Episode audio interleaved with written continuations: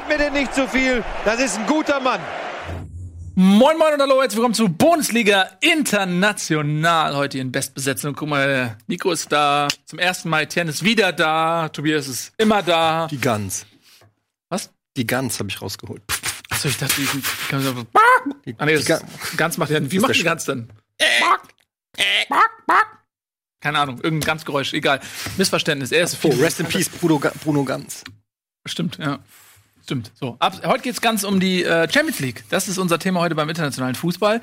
Äh, letztes Mal haben wir schon angefangen, so ein bisschen, da war ja Dortmund gegen Tottenham aktuell. Jetzt steht so ein bisschen mehr im Fokus, was die Bayern machen in Liverpool in, an der Anfield Road. Und ähm, ich hoffe, dass wir dieses Mal ein bisschen präziser legen äh, mit unseren Tipps. Ähm, wir haben jetzt ja nicht konkret irgendein Ergebnis getippt, aber wir haben eine, sozusagen eine sportliche Tendenz ja durchaus auch äh, formuliert und da lagen wir ziemlich daneben, denn 3 zu 0 für Tottenham, das hätten wir nicht unbedingt gedacht. Ähm, was für mich nicht so schlimm ist, weil ich bin ja im Vergleich mit dir, Tobias Escher, Laie. Für mich ist Fußball ein Hobby. Für dich ist es dein Beruf und dein Leben. Von daher ist die Schande ganz deinerseits. Komm, mal bei Oder? Bayern gegen, gegen Liverpool besser liegen. Ja, Und da hau ich mal einen raus. hau mal einen raus. Und es würde mich sehr wundern, wenn die Bayern mithalten könnten. Also es würde mich sehr wundern, wenn die Mhm. Bayern Ich nicht hab unter gedacht, die du Räder haust jetzt einen raus. Irgendwas, Ja. was man nicht erwartet hat. Das ist doch. Ja. Wenn ich sage, Bayern verlieren mindestens 3-0, ist doch schon einer rausgehauen. Nee, Und ich das, glaube, das ist einer raus. Das ist- Mindestens das ist mal eine 3-0. Ansage. Findet ihr wirklich? Das glaube ich auch nicht. Nee? Ich sage 2-0, nächstes Thema.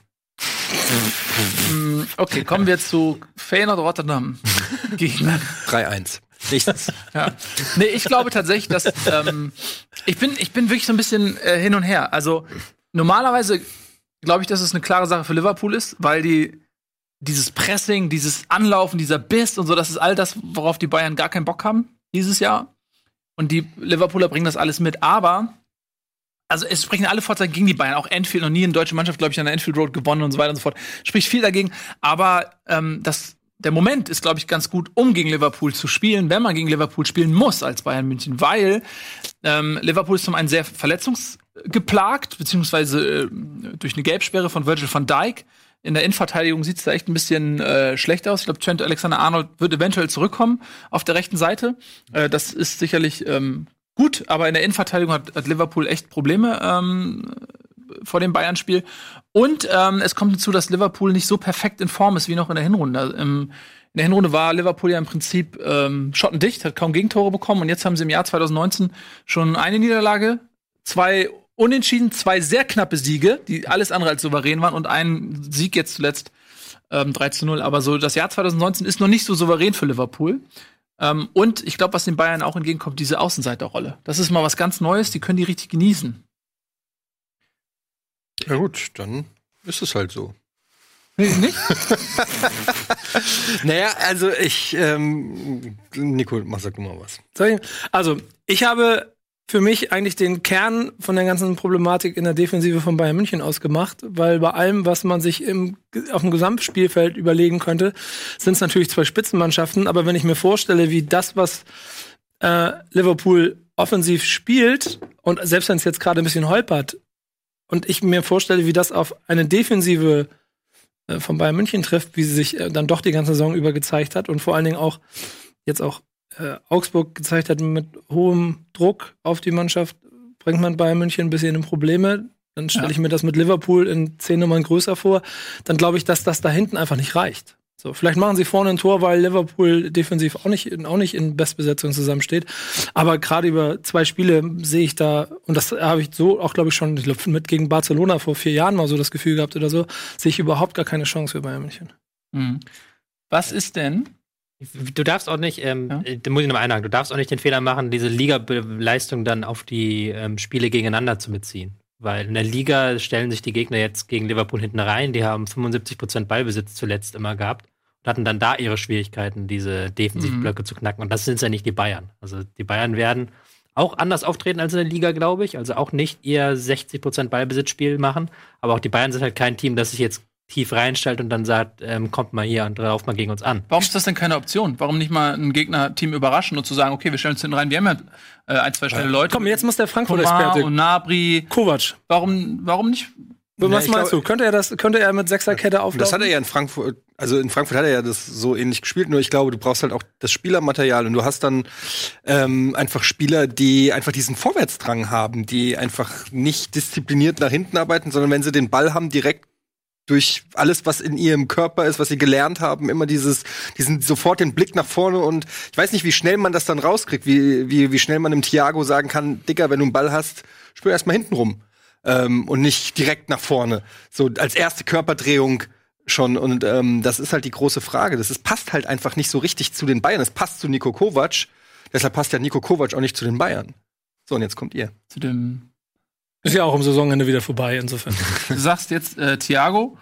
Ähm, ich hatte gedacht, dass die Aufstellung gegen Augsburg auch schon die Aufstellung ist, die dann gegen Liverpool gespielt Also ich habe mich jetzt hier auf die Deswegen- von Kicker Nein, nein, das, nein, nein, das ist ja auch alles gut. Ich, das, das, also ich, das baut nur auf das, auf was du gesagt hast äh, bezüglich Thiago, weil ich auch glaube, dass er spielt. Aber wenn du gegen eine Mannschaft wie Liverpool spielst, brauchst du da nicht vielleicht jemanden wie einen Martinez, Tolisso ist ja verletzt, ähm, der ähm, vor der Viererkette mal abräumt, weil es ist ja nicht nur das Problem der Innenverteidigung, auch dass Bayern so oft schlecht aussieht, äh, es sind ja auch die Vorderleute, die die Innenverteidiger auch ab und zu mal im Stich lassen. Ähm, und er hat jetzt gegen Augsburg eben mit äh, James, Goretzka und Thiago gespielt. Ähm, meint ihr, dass das gegen Liverpool vielleicht eine Spur defensiver wird? Ich habe es jetzt mal taktisch aufgezeichnet auf meiner Taktiktafel und ich persönlich bin jetzt einfach mal da, davon ausgegangen, dass man hier die Nummer 8 ähm, sieht. Ähm, Martinez, Martinez. Martinez, ja. dass der spielt, dass man dann Ja. 4-3-3 spielt und da, oder halt Goretzka vielleicht auch hier vorzieht. Aber würde mich wundern, wenn Rames jetzt spielt. Der hat jetzt auch gegen Augsburg einen rabenschwarzen Tag erwischt, hat sich jetzt Ja. nicht unbedingt dafür beworben, ähm, weiter zu spielen. Das Riesenproblem wird halt sein, was machen sie, wenn halt äh, Liverpool ihr typisches Spiel im 4-3-3 macht, wenn die, wenn diese Dreierreihe hier vorne mit Vollgas anläuft. Ja. Und das Mittelfeld dann, wenn Milner wieder spielen kann, ähm, Wijnaldum, wenn die dann richtig hin, von hinten Druck machen. Und da waren halt die Bayern zuletzt richtig anfällig. Und da ist jetzt für mich die Frage, ist das ein mentales Problem gewesen? Also war das so, okay, gegen Augsburg, da müssen wir halt jetzt nicht perfekt stehen, dann, dann ähm, lassen wir eher was zu als jetzt gegen Liverpool. Vielleicht auch gegen Liverpool, dass sie dann sagen, wir spielen den Ball lang. So, aber das, das ist ja schon richtig, das ist nicht, das ist nicht das Spiel der Bayern. Also da ist dann Lewandowski vorne gut, der kann den Ball halten, aber aus, die Mittelfeldspieler sind keine, keine Spieler, die jetzt so Box-to-Box-mäßig um die die, um den Ball kämpfen, um, um den zweiten Ball kämpfen. Und da sehe ich halt, ich weiß halt noch nicht, wie man diesem Pressing von Liverpool Einhalt gebieten will. Vor allen Dingen, wenn ich mir dann auf der Innenverteidigerposition vorstelle, Boateng ist ja, glaube ich, nicht mit angereist, insofern vielleicht ab der Nachreis, aber wenn man dann wahrscheinlich auf Verfahrung gesetzt hätte und dann also die beiden dann nebeneinander gestellt hätte, Also Boateng fällt aus. ja, genau, fällt Süle komplett aus. Okay, Süle dann wären Süle und Hummels, aber selbst da mache ich mir so ein bisschen Sorge dafür, dass Klopp dafür sorgt, dass also dieses Kernelement der äh, Innenverteidigung der deutschen Nationalmannschaft aufgezeigt wird, wie altbacken sie Fußball spielen. So. Da habe ich ein bisschen, fast ein bisschen Angst vor. Und diese Details ist auch das, was Klopp so mega beherrscht halt. Dann einen Hummels auf den falschen Fuß zwingen oder Ja. ähm, die Verbindung zwischen den Innenverteidiger kappen. Und der kennt ja auch Hummels in- und auswendig zum Beispiel. Und der kennt auch Lewandowski in- und auswendig. Also der weiß ja auch, wie er diese, diese Kombination quasi, das, was ich gerade beschrieben habe, dass Hummels halt einen Ball übers Pressing spielt zu Lewandowski, da weiß Klopp bestimmt, wie er das verhindern kann. Also ich bin echt gespannt. So. Aber ich traue Bayern weder jetzt und damit dann im Rückspiel nicht. Wahrscheinlich spielt dann schon eine schwächere Liverpool-Mannschaft. Lustig, alle sind sich einig. Ähm, allen fehlt so ein bisschen die Fantasie zu sehen, wie die Bayern da bestehen können. Und ich finde aber immer, dass das solche Situationen sind, wie gesagt, wo man auch überraschen kann und wo der Druck eben nicht so groß ist. Weil ähm, dadurch, dass Bayern eben Underdog ist, die Erwartungshaltung ist einfach ein bisschen geringer. Vielleicht hilft das. Aber schon Augsburg hat ja, was ich eben schon meinte, eigentlich ja gezeigt, dass genau das, was Bayern, also was auf, mit Liverpool auf sie zukommt, hat das Augsburg schon gezeigt, dass sie da ihre, ihre Ja. Schwachpunkt haben. Ja. Ja, Augsburg, Leverkusen auch ganz stark. Ja. Und die können das ja eigentlich nicht so gut wie Liverpool. Also Liverpool, was die ja super können, ist halt, dass sie mit dem Mittelfeld genau so passend nachrücken, dass du da keine Räume hast, in die du reinstoßen kannst, auch wenn sie hochpressen. Und die gesamte Abwehr rückt nach. Und da sehe ich noch nicht, da musst du halt perfekt gestaffelt sein. Da musst du halt wirklich perfekt den Spielaufbau sein. Dann kann es nicht sein, dass der Thiago ein paar Meter zu weit hinten steht oder dass Martinez im Nirgendwo steht. Das, was halt zuletzt diese Probleme waren, diese kleinen Details, diese kleinen Mini-Dinger, die in der Bundesliga kannst du die noch ausgleichen. So, da kannst du halt immer noch einen geilen Pass spielen. Da spielt halt Hummels immer noch seine fünf geilen Pässe pro Spiel. So, aber in der Champions League gegen Liverpool geht das, glaube ich, nicht. Ähm, da bin ich mir nicht sicher. Was natürlich sein kann, ist, dass das, was du ja auch schon gesagt hast, ich glaube nicht so die- dieses Underdog-Ding, sondern einfach dieses, okay, jetzt geht's um was. Jetzt müssen wir, hauen wir alle 100% raus, weil das ist der Wettbewerb, den wir eigentlich gewinnen wollen. Also, Aber das geht ja für beide Mannschaften. Also das ist also immer so. Klopp hat jetzt ganz klar gesagt, wenn er sich aussuchen kann, er will jeden Wettbewerb gewinnen. Wenn er sich aussuchen kann, wird er die Premier League nehmen. Ja, Und ich glaube, das spürst du halt im ganzen das trotzdem glaube ich nicht, dass die nur mit 80 Prozent antreten. Nee, natürlich nicht. Also das ist, äh, die spielen zu Hause, die äh, und das ist Klopp gegen die Bayern. Also Genau da, das. ist, da, da glaube ich nicht auch nur. Ähm, klar will der Meister werden, das wäre für Liverpool letztendlich die größere Geschichte, aber ähm, die haben zwei Eisen im Feuer und die werden sie schmieden. Also da bin ich mir sicher, dass er, äh, dass wir dann darauf würde ich mich nicht verlassen. Das, das ergänzt sich, also dass da beide um ihr Leben kämpfen, glaube ich. Außerdem Champions League nicht gewinnen zu wollen oder die Premier League vorliegen, heißt ja nicht, dass du nicht das Achtelfinale trotzdem versuchst, deinen Erzrivalen, den du zehn Jahre in der Bundesliga hattest, einfach mal vernichten zu schlagen. Vernichtend. Das stimmt, Ja. das glaube ich auch. Sie hatten ja auch jetzt am Wochenende kein Spiel. Ja, ja. Ja. Also, also ich mache mir, Spanien, soweit ich weiß, haben dann nochmal. Mhm. ich mache mir wirklich, also ich mache mir da wirklich Sorgen um Bayern München. Und Du machst dir Sorgen. um- Ja, nee, wirklich, weil es am Ende dann, ey, mal ganz ehrlich, wenn, wenn wir in den letzten zehn Jahre Champions League gucken, dann ist Bayern München diese eine Instanz, die zumindest in acht oder neun von zehn Jahren immer dafür gesorgt hat. es halt dieses Jahr mal nicht. Ist Nee. nicht so schlimm. Und, nee, nicht, aber, da- aber dann, aber dann war es zumindest Dortmund so halbwegs. Und die wurden letzte Woche auch ganz schön böse abgestraft. Und was Schalke mit Manchester blüht, das können wir uns wahrscheinlich äh, Ja. alle ausmalen. So. Ja. Ja, aber da muss man einfach auch sagen, dass das, was in England ein, auch an Kapital vorhanden ist, da kann die Bundesliga halt in dem, in dem Maße momentan nicht mithalten. Und das macht sich dann in der, in der Spitze äh, halt irgendwie dann auch bemerkbar. Also ich finde, gegen, gegen, gegen Liverpool kann man halt schon mal Ja, ausscheiden. genau. Und Dortmund äh, in Tottenham, also Tottenham ist halt auch kein Fallobst. Ne? Also es ist halt einfach, das kann halt passieren. Ja. Tja, äh, düstere Aussichten. Ähm, brauchen wir über Schalke ja eigentlich gar nicht mehr reden. Dann, äh, da ist ja nur noch eine Frage, wie sehr die versohlt werden. Ähm, aber wollen wir noch ein bisschen sprechen über das, was Dortmund passiert ist? Äh, Sehr gerne. Können wir kurz machen, ja. Ja. Ähm, wie habt ihr das Spiel denn gesehen? Also vom Fernseher ist klar, Mhm. außer dir, du warst im Stadion.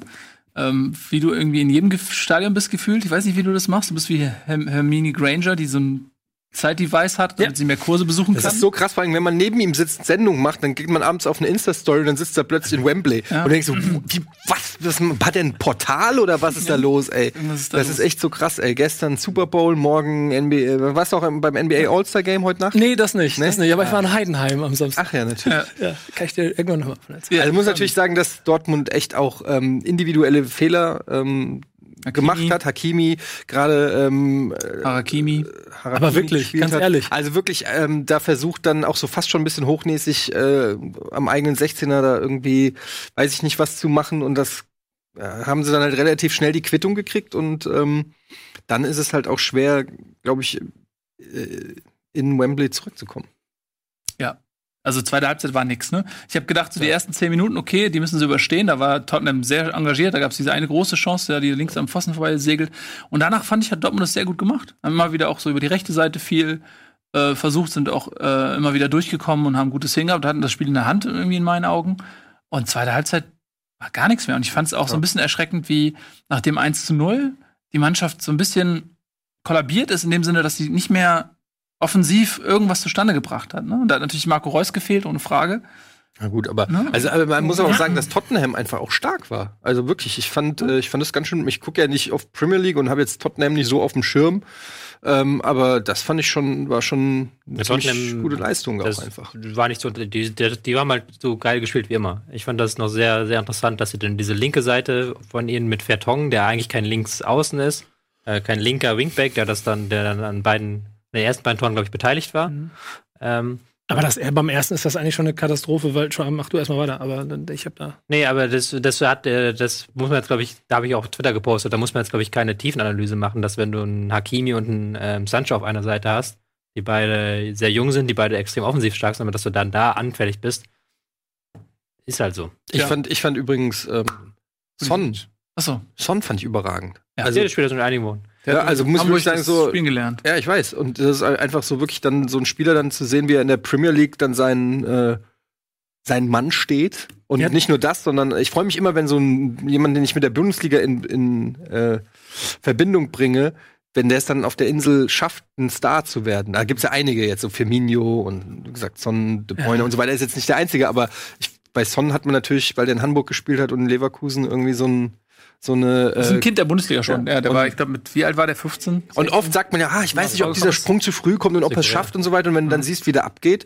ähm, dann freut man sich. Also ja, aber der ist war so ein. Sympath, so, der freut sich immer so authentisch. Der ist wie so eine Anime-Figur, weil der, ist- der ist immer so happy, wie Monkey D. Ruffy oder so. Und er hat, und er hat die Dortmunder Abwehr auch echt äh, ganz schön schwillig getrieben. Aber ich finde, die hatten das eigentlich bei den ganzen Platz ganz gut in der Hand, bis auf zwei, drei Situationen, wo es durch finde ich individuelle Schludereien. Das, also im Stadion habe ich das also gerade bei den ersten beiden Toren so für mich so krass wahrgenommen, dass ich was, warum geht denn jetzt Hakimi da nicht richtig hin? Warum, warum, der hat die ganze Zeit Druck gemacht, hat die ganze Zeit sein Gegner, erst das war direkt vor meiner Nase. Die ganze Zeit hat er den, also immer die Räume zugemacht, dass da alles gut aus. Und dann Anfang der zweiten Halbzeit nicht, zack, 1-0. Ich glaube, beim 2-0 war es irgendwo im Mittelfeld ein Fehler, wo irgendein Offensivspieler von Dortmund nicht richtig, wer hat, wer Pulisic, der im Prinzip, also auch schon nach 60 Minuten mindestens hätte Mhm. ausgewechselt werden müssen. Ähm, warum der, der geht diese entscheidenden 10 Meter nicht mit, mit dem direkten, ihm offensichtlich zugewiesenen Mann, weil das war einfach da überall eins, macht es auch nicht, zack, 2-0. Und das sind die Kleinigkeiten, die dir gegen Tottenham einfach nicht passieren dürfen. Ansonsten fand ich aber eigentlich, haben sie es sonst über nicht- weite Schweiten nicht schlecht gemacht. Also ich fand jetzt auch meine Analyse vorher, zumindest, weil du mich ja vorhin angezählt hast, hier offiziell, zumindest für die erste Halbzeit hat es ja gestimmt. Es war ein sehr enges Spiel, es war auch ein zähes Ja, Spiel, es war ein ja. Spiel, wo halt beide Liverpool, äh, Liverpool sag ich, Tottenham hat früh gepresst, Dortmund nicht ganz so früh, aber die hatten sich defensiv sehr gut im Griff. Und dann waren halt diese Fehler, Dortmund Ja. war so ein bisschen überfordert mit dieser Umstellung taktischen von Tottenham, die dann Eriksen ein bisschen weiter zurückgezogen haben, dann mit einem Dreimann-Mittelfeld, also wirklich drei auf einer Reihe gespielt haben, da haben sie dann keinen besseren Zugriff bekommen und halt die linke Seite und die individuellen Fehler. Ich hatte auch das Gefühl, dass sie platt waren am Ende. Ich habe auch das, das in der Bundesliga aktuell so ein bisschen das Gefühl, dass die platt sind. Und da bin ich beim. Favre-Vorwurf eigentlich eher gewesen für dieses Spiel, dass das nicht gar nicht unbedingt die Mannschaft, sondern dann doch eher der Trainer mit verloren hat. Wenn du, bei, wenn du siehst, dass Sancho, der hat zwar ganz gute Aktionen gehabt, aber trotzdem in meinen Augen fast ein bisschen überaktiv war für den, für, für den, also für den Platz in England spielen und sowas, alles ein Totalausfall Pulisic plus ein sich aufreibendes Mittelfeld, dann, dann musst du in meinen Augen früher wechseln, um selbst wenn du 1 zu 0 zurückliegst, das Ding mit nach Hause Guerrero ist kam sehr spät. hätte Ja, genau. können, Ja, Der hat in zwei Minuten, Entschuldigung, aber der hat in zwei Minuten mehr Aktion gehabt als Pulisic in, in 88. Das Problem ist, dass halt äh, bis zu 83 Minuten 1-0 stand und er ähm, wahrscheinlich, ja klar, kannst Ja, du schon klar. früher wechseln, aber ähm, das war dann halt so ein Doppelschlag und da war es dann einfach schon auch. Aber sagen wir mal so, Also, da mache ich den gleichen wie ich bin auch nur Laie, wie Nils, aber der sitzt, der spielt halt 45 Minuten genau vor meiner Nase und ich war ab Minute 60 so, Junge, warum nimm den da runter? Ich gehe da gleich selber hin, weil der kann, der ist nicht mehr richtig in den Zweikampf gegangen, die Körpersprache war immer so, Ja, aber der, bei dem, das, das, das ist die gleiche Kritik gibt's auch immer bei Rebic und so, aber das sind halt so Spieler, die du, ähm, die, die können halt einen Unterschied machen mit einer Aktion. Und ich glaube, als Trainer denkst du dir dann bei 1-0 so, ja, wenn ich, äh, Sancho braucht nur einmal die, den Ball irgendwie gut äh, kriegen und dann kann der aber noch das, also ich weiß es nicht. Natürlich ist wahrscheinlich immer so ein Hin, äh, so, Ja, ein- ich so kann ein Abwägen oder so, aber du traust so einem Spieler dann natürlich auch äh, dann eben in solchen Momenten zu, das nochmal den entscheidenden Moment zu forcieren. Glaube ich, dass das, aber was weiß der? Aber da ist schon ziemlich viel Paket drin. Pulisic ist eh schon in, oder Pulisic ist eh schon in, in, in England auf der Insel. Weiß nicht, ob der da vorspielen sollte oder irgendwie sowas. Guerrero ist wesentlich besser in Form und spielt halt 88 Minuten nicht und ist trotzdem impulsiver als. Der war einfach verzweifelt, dieses ganze Spiel über. Das, und ich weiß nicht, so habe ich ihn so oft noch nicht, also off-camera gesehen. So, ich finde, das ist immer der zweite Punkt. Wenn er danach Kopfschütteln am Boden und lamentieren und zum Himmel gucken und sowas alles, der war mit sich unzufrieden. Pulisic. Ja, ja. Und ich finde, dann musst du irgendwie äh, früher reagieren. Und ich glaube, dann hätte er das gemacht, von mir aus Beton anrühren, dann wäre da noch eine Chance gewesen. Denn das, was zum Beispiel Delaney über 90 Minuten mit Sissoko gemacht hat, war ein Traum zu sehen. Das ist, als ob du gegen einen, also auf dem Spielfeld saßt, als ob du gegen so einen Kleiderschrank Fußball spielst und der hat einfach sich so da reingebissen, ist weggeschubst worden, sich geschüttelt, aufgestanden, hat im nächsten Zweikampf wieder sich festgehalten. Ich finde, da haben sie alles richtig gemacht. Das Spiel haben sie woanders verloren. Mhm. Ich glaube, jetzt sind sie raus, oder? Ja, ich denke auch, das wird sehr schwer. Aber wir freuen uns äh, auf die Partie Liverpool gegen Bayern München. Ein absolutes Highlight. Ähm, viele werden es über Schalke reden? viele werden's nicht Oh. gucken, weil ähm, an dem Tag ja auch Dienstag ist. Ja, werden, und wir spielen Anthem. Ne? Wir spielen Anthem und Ah, das ist natürlich. Ja? ja. also Muss man, muss man abwägen. Muss Schlecht, schlecht, überlegen. schlecht terminiert von der Champions League, würde ich sagen. selber schuld. Aber Schalke muss man auch noch einen Satz. Ja, lass mal auch mal das sagen, weil ich nicht glaube, dass Schalke so mega auf die Mütze bekommt. Also wenn sie ja, weil wir reden ja immer über Schalke, die spielen so langweilig, die spielen so einen Mauerfußball, so und das ist, hilft ihnen in der Bundesliga nicht weiter, aber wenn du jetzt gegen dir denkst, jetzt kommt das Pep Guardiolas Team, klar, individuell fünf Klassen besser, ich bin auch sicher, dass Schalke ausscheiden wird, aber wenn Schalke etwas kann, dann hier hinten Beton anrühren und zumindest mal dann dafür sorgen, dass das für City eine ganz schön zähe Aufgabe wird. Das wird das erste Spiel mit 80-20 Ballbesitz in der Champions League. Ja, zumal- Phase. Ja. Das kann gut, das kann gut passieren. Ja. Aber auf der anderen Ist Seite muss man sagen, dass City das eben auch sehr gut beherrscht, weil sie in der Liga regelmäßig klar. gegen Vereine spielen, die Aber- sich hinten reinstellen. Ja, aber das hat, Schalke hat natürlich nochmal eine individuell höhere Klasse und auch eine taktisch höhere Klasse als manches ähm, Champions League Team. Und ähm, darf man auch Premier nicht League vergessen, äh, Premier League Team. Ähm, Premier League Team. Auch als manches ähm, Champions League Team, was halt Defensive, Defensive angeht.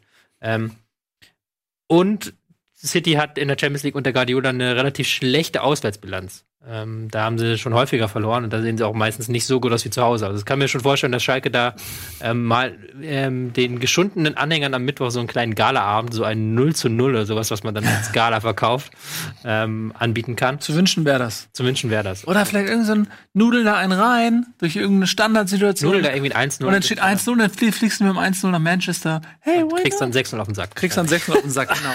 So, aber wenn dann, wenn dann irgendwas für Schalke noch geht, um jetzt die Anhänger zu versöhnen, dann in diesem Spiel, glaube ich. Entweder das oder die Saison ist für Schalke in der Champions League vorbei, ähnlich wie diese Sendung. Die ist nämlich jetzt auch zu Ende. Vielen Dank fürs Zusehen. Das war Bundesliga International. Euch viel Spaß in der Champions League und bei Rocket Beans TV. Tschüss und auf Wiedersehen.